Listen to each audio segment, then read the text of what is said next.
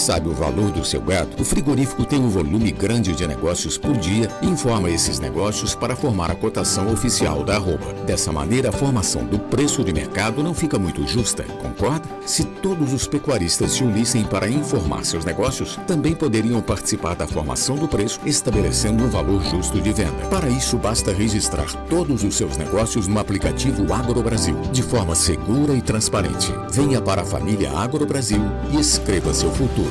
Negociou, registrou.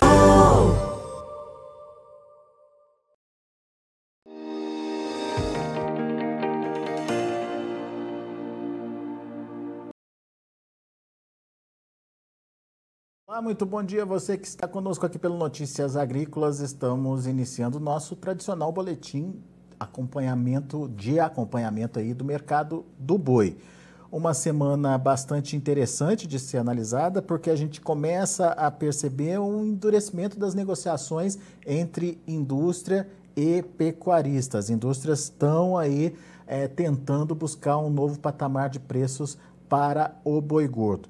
Quem traz mais detalhes para a gente, quem traz mais informações desse mercado e dessa queda de braços é o Douglas Coelho, da Radar Investimentos, está aqui com a gente já no vídeo. Seja bem-vindo, meu caro, muito obrigado mais uma vez por estar tá aqui com a gente. Uh, o Douglas, ele está de olho principalmente na evolução dos negócios aí, né, Douglas? E percebeu que tem uma, uma, uma indústria mais reticente aí nas compras. O que está acontecendo, Douglas? Muito boa tarde, Alexander. Muito boa tarde a todos os amigos Notícias Agrícolas. Sempre um prazer falar com vocês. Exatamente, Alexander. Nos últimos dias a gente viu que a indústria está mais dura para as negociações. É, é, são principalmente dois fatores que levaram a isso. Né? A gente vê um, um dólar é, mais pressionado. A gente viu aí na, na máxima dele no final de 2021, no começo de 2022, ele próximo a 5,60, 5,70 e hoje ele já mais próximo de 4,70, então é uma variação relevante para o dólar no período curto, né? Basicamente ele corrigiu em dois meses tudo que ele andou em dois anos e também é uma oferta relativamente melhor nos últimos dias. A indústria não teve tanta dificuldade para conseguir alongar suas programações de abate quando a gente olha para as semanas anteriores. Então, sim, a indústria está tentando fazer uma pressão de baixa nesse momento, e pelo patamar das escalas, né, pelo andar da carruagem aí, essa pressão pode ser um pouco mais contínua nos próximos dias. Pois é. Hoje a gente está falando de que tentativas aí de preços, é, e mas é, efetivamente quais os negócios que estão acontecendo, Douglas? É, antes a gente via nas semanas anteriores praticamente um platô das tentativas de compra, dos preços de balcão ao redor de 340, 345 e boa parte dos negócios saiu em 345, 350. A gente passou um bom tempo nesse período aí. Mas hoje a gente já vê mais tentativas de compra ao redor de 325 e 330 aqui em São Paulo. Né? Nossa referência ontem aqui na Radar Investimentos no mercado à vista estava ao redor de 334, hoje está em 331, mas a gente não descarta que se esse cenário continuar nos próximos dias, essa referência possa perder aí mais dois, mais três reais aí para mais próximo de 328. Hoje os 331 seria um valor aí que destrava negócio, que faz negócio ao redor de 330, né? seria um preço de balcão de 330 mais um real para fazer algum negócio aí, o pecuarista e o frigorífico chegarem na mesma página. Ô, ô, ô Douglas, mas esse preço já é, traz é, consequências negativas para o pecuarista ou ainda garante alguma margem para ele? Bom, para aqueles que conseguiram fazer é, alguma trava em janeiro e fevereiro, esses estão bem confortáveis. A gente tem um pool de clientes que conseguiu fazer essa trava quando estava próximo de 350, 345. Para aquele pecuarista que não está travado e entrou um custo de dieta relativamente mais caro, esse está um pouco mais apertado. Mas para quem é extensivo, para quem toca pecuária de pasto extensiva, tem uma flexibilidade maior para negociar, não precisa sair correndo para vender. Nesse momento, há uma pressão de baixa, sim. É, existe essa, essas tentativas em 325, 330, mas até mesmo uma tendência de baixa é feito de dentes de alta e baixa. Né? Vamos pensar num, num, gráfico assim e ele não cai uma vez, ele faz alguns deles assim. Pensando nessa dinâmica de oferta de animais terminados, a gente pode ter uma pressão sim é, aumentada pelo, pela parte do clima, né, dias mais frios, é, menor luminosidade, que é normal de final de safra, e talvez aí em julho algum respiro. Né? Então, o pecuarista de pasto, ele não tem tanta pressa assim em desovar esse animal, ele consegue ter uma flexibilidade maior e não está tão apertado assim quanto aquele confinador, que querendo ou não, o, o animal de confinamento é um tomate pronto, né? Ele precisa ser pronto, ele tem prazo de validade ali para ser vendido, para ser negociado. E você bem lembrou, pagou caro, né, para confinar esse animal, né? Exato, exatamente. A gente já tinha um dólar caro, o milho na casa dos 100, 101, 102. É, veio a guerra da Ucrânia no dia 24 de fevereiro, mais ou menos, 24, 25. As tensões em relação à compra de fertilizantes, na aquisição de fertilizantes, Ucrânia, que é o quarto maior exportador de milho, ficar fora do mercado, deixou ainda o milho, né, os componentes energéticos aí é, cada vez mais caros durante um bom tempo. Agora eles estão realizando, estão sentindo mais sim, uma pressão do dólar, mas é, quem realizou essas compras anteriormente pagou caro nesse, nesse produto, sem dúvida. Bom, é, a gente tem então essa, essa possibilidade de recuo dos preços em função de todos esses fatores que você já trouxe aí para gente. É, inclusive de escalas mais alongadas, né, Douglas? Você estava me dizendo que não é o, o, o, o, pior momento de, de escalas longas, né, de, de tamanho de escalas, mas ainda assim é um momento é, de escalas bastante confortáveis para os frigoríficos, certo? Exatamente, exatamente.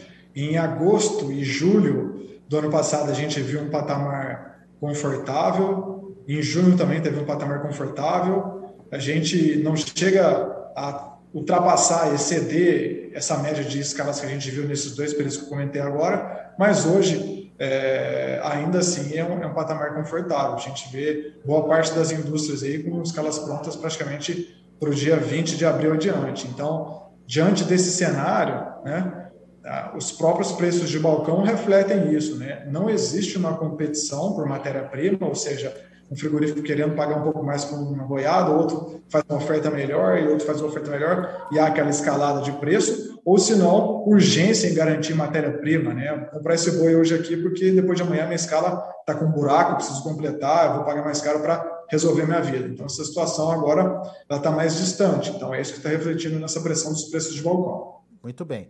Eu vou pedir para o Matheus, nosso editor, colocar na tela para a gente as negociações lá na B3. E daí a gente já vê um diferencial muito grande entre abril, né, que é o mês atual, que é a negociação que está acontecendo agora, e o maio, que é tecnicamente o nosso pico de safra aí, né, Douglas? A gente está falando de um abril a 321 reais e um maio a 311 reais. Uma diferença aí praticamente de 10 reais aí entre um boi e outro. Como é que a gente pode analisar essa diferença? É pertinente essa queda? Podemos ver o mercado derretendo mais que isso? Enfim, é, como é que você está projetando aí os números diante do que a B3 está trazendo para a gente agora, hoje, Douglas? Exato. Depois do vencimento do contrato de março, os contratos mais curtos aí, o, o abril, o maio e o junho foram penalizados. Né? A gente tem que olhar bastante pela questão de liquidez também. É, o maio mais negociado em relação ao número de contratos. O abril também teve uma queda relevante, mas assim é uma queda brusca e rápida, né, com uma variação grande em poucos dias. Se a gente for olhar duas semanas, duas semanas e meia, o maior estava mais próximo de 330, né? E ele já caiu 20 reais num período curto. É natural, sim, que os participantes desse mercado né, fiquem um pouco mais pé atrás com a queda do dólar, já que esse fluxo de entradas de capital estrangeiro está bem grande, isso tem batido consecutivamente no dólar, né? mas essa variação é muito grande. Né? Então, para quem, é, para aquele negociador, para o pessoal que, que olha mais é, talvez a proteção entre os contratos, né, essa diferença do abril para o maio, é, cresceu bastante, né? Está 10 reais, né? É, num período curto, se a gente for olhar o vencimento do abril o vencimento do maio, né? Será que faz sentido, né? É, existe, a gente tem, querendo ou não, é, uma situação global de inflação de alimentos, não só alimentos, mas das demais commodities, né? Por mais que a gente veja assim uma pressão de baixa por parte do, da indústria e da arroba nesse momento, a gente tem uma cama de sustentação que vem de outros ativos, de outras commodities, né? Assim também pode ser com o boi, com boi, com, com a carne, né? É, com o custo da dieta relativamente em patamares altos, como a gente olha historicamente, será que o espaço para o boi maio cair abaixo de 310 é relevante? São questões que a gente faz aqui na Radar Investimentos também. Então, o movimento do boi maio foi um movimento rápido, brusco, de grande variação, enquanto o, o abril está é, tá ao redor de 321, que ainda é 9, 4 reais abaixo dos preços de balcão que a gente viu de 330 e 325, né? Para aquele, nesse momento, para quem é, é, o pecuarista, para quem está com o pé no chão, com o animal no coxo ou aquele animal de pasto, é um movimento relativamente grande para baixo, né? Então a gente saiu de um patamar para outro. Comprar uma put, né? Comprar um seguro de preço mínimo com um preço tão defasado, com um deságio assim, talvez não seja tão interessante. Você vai pagar caro por uma proteção que vai ser um strike um pouco abaixo. Então isso não faz tanto sentido. Por outro lado, quem está precisando comprar uma call, né, quem, tem, quem vai pagar uma fazenda em arrobas, quem quer proteger a compra de um animal, pensando em preços para cima, talvez esse pode ser um bom momento. O mercado futuro cedeu muito rápido, mudou de patamar e a compra de proteção para trava de alta pode fazer mais sentido financeiro e para proteção econômica também. Mas daí você negocia o seu animal aos atuais patamares de preços e compra uma proteção para caso o mercado venha subir lá na frente, é isso?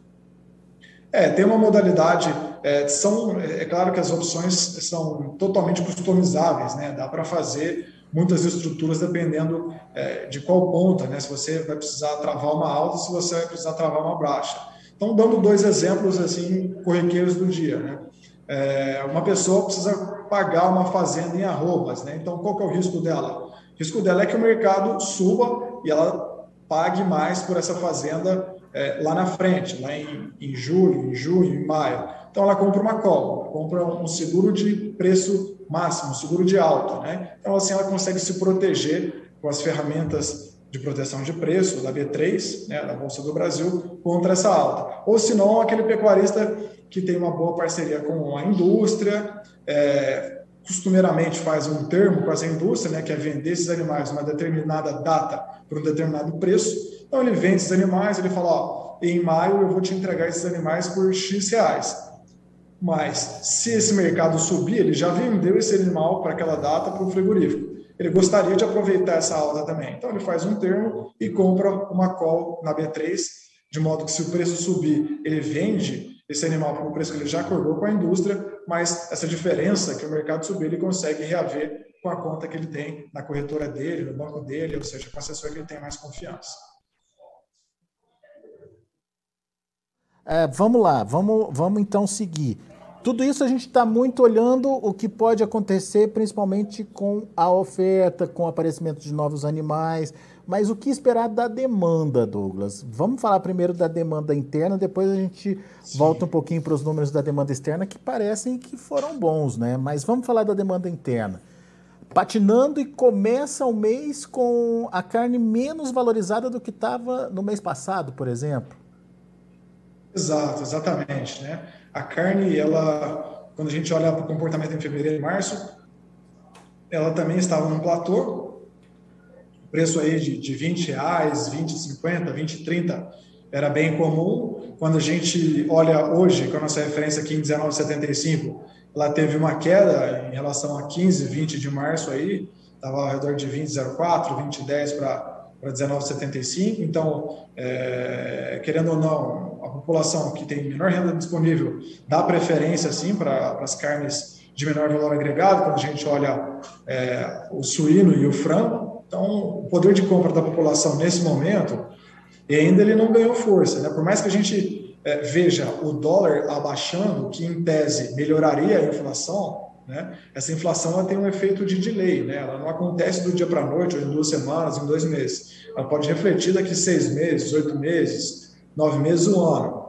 Então, o poder de compra da população ainda está comprometido. Né? A gente viu um, um um começo da melhora, que foi esse dólar é, abaixando, que em tese pode melhorar a inflação um pouco mais para frente, isso pode melhorar o poder de compra da população, mas por enquanto isso não aconteceu ainda. Então, a gente vê ainda o mercado interno patinando, como você bem colocou. Agora, olhando para a demanda externa, como você bem colocou também, a gente teve uma surpresa em março. A gente tinha uma expectativa de um volume exportado para aquele mês ao redor de 130, 140 mil toneladas. O que veio foi 169 mil toneladas. Né? Então, é um crescimento aí de 26, 27% em relação a março de 2021. Né? Quando a gente tira essa sazonalidade e olha mês contra mês, é um ótimo desempenho com um crescimento de volume. E, e, e, um crescimento mês a mês também, né? Foi maior do que fevereiro. Exato, foi um crescimento mais tímido, né? 5, 6%, mas não deixa de ser crescente mês a mês. É, não só o crescimento mês a mês, mas quando a gente olha é, a tradução de dólares para reais, né, o negócio ainda fica positivo. Né? É uma combinação é, boa de crescimento de volume com um crescimento de preço médio em reais por tonelada. Pois é, isso que eu queria entender com você. É, é, mesmo com essa queda do dólar, ainda assim o faturamento foi positivo, é isso? Sim, sim. Quando a gente olha né, para o desempenho do dólar ali, quando a gente comentou que no comecinho de 2022 ou no final de 2021 ele estava em patamares elevados, recordes quase, é, o, o preço médio da tonelada exportada em reais, ano contra ano, dava cerca de 18, 20% a mais ano contra ano. Era um resultado excelente, assim, um céu de brigadeiro, né? Para lavar a égua.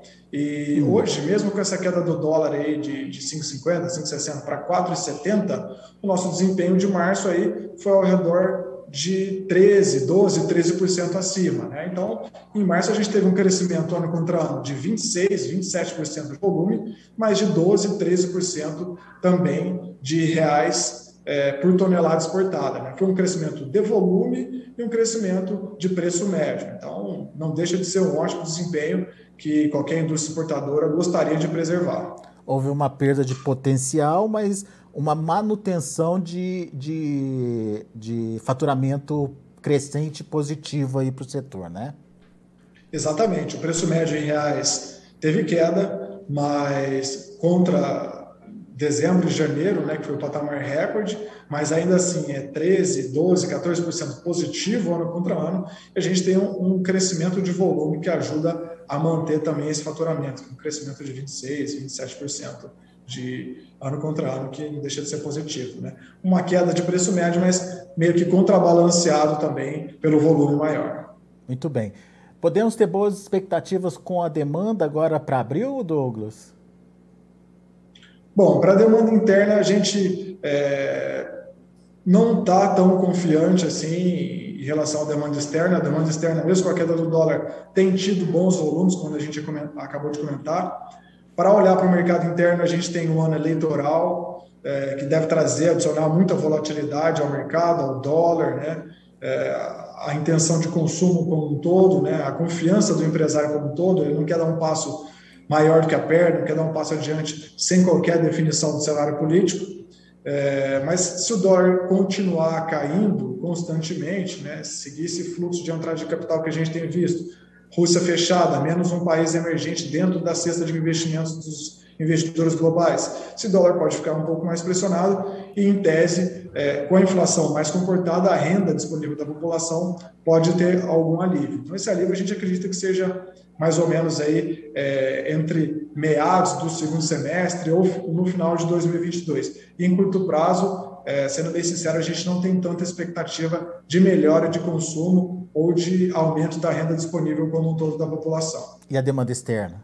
Continua firme? Demanda, é, demanda externa continua firme. A gente vê que a nossa, nossa produção de carne tem qualidade, é, tem volume, tem preços atrativos. Né? A ministra que nos deixou agora, né, numa cerimônia de, de despedida, fez um ótimo serviço. É, a gente teve Canadá também como ótimo carimbo internacional nos últimos meses, nas últimas semanas.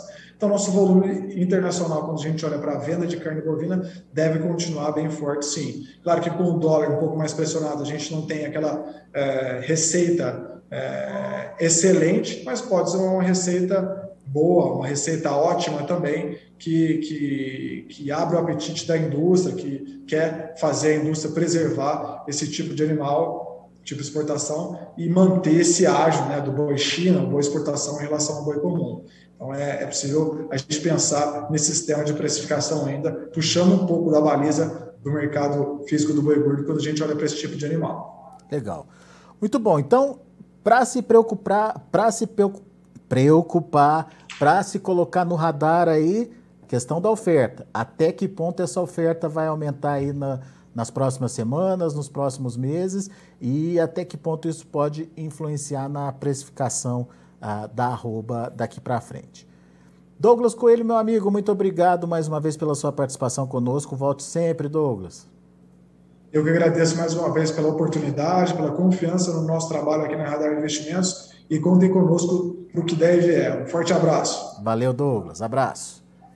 Tá aí Douglas Coelho, Radar Investimentos, aqui com a gente, trazendo as informações do mercado do boi. Vamos ver os preços de novo, vamos ver, vamos ver o mercado andando lá na B3, de olho na tela.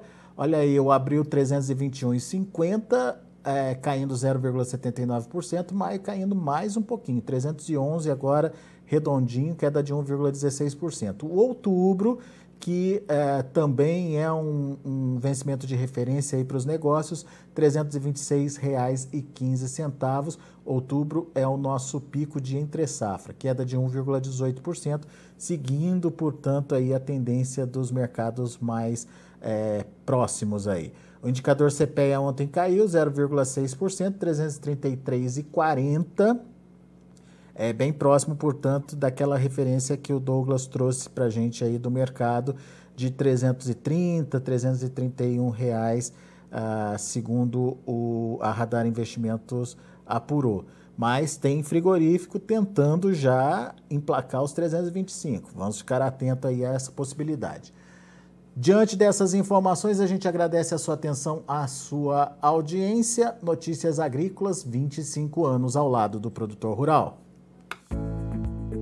Participe das nossas mídias sociais no Facebook Notícias Agrícolas, no Instagram, arroba Notícias Agrícolas e em nosso Twitter, arroba Notiagre. E para assistir todos os nossos vídeos, se inscreva no YouTube e na Twitch Notícias Agrícolas Oficial.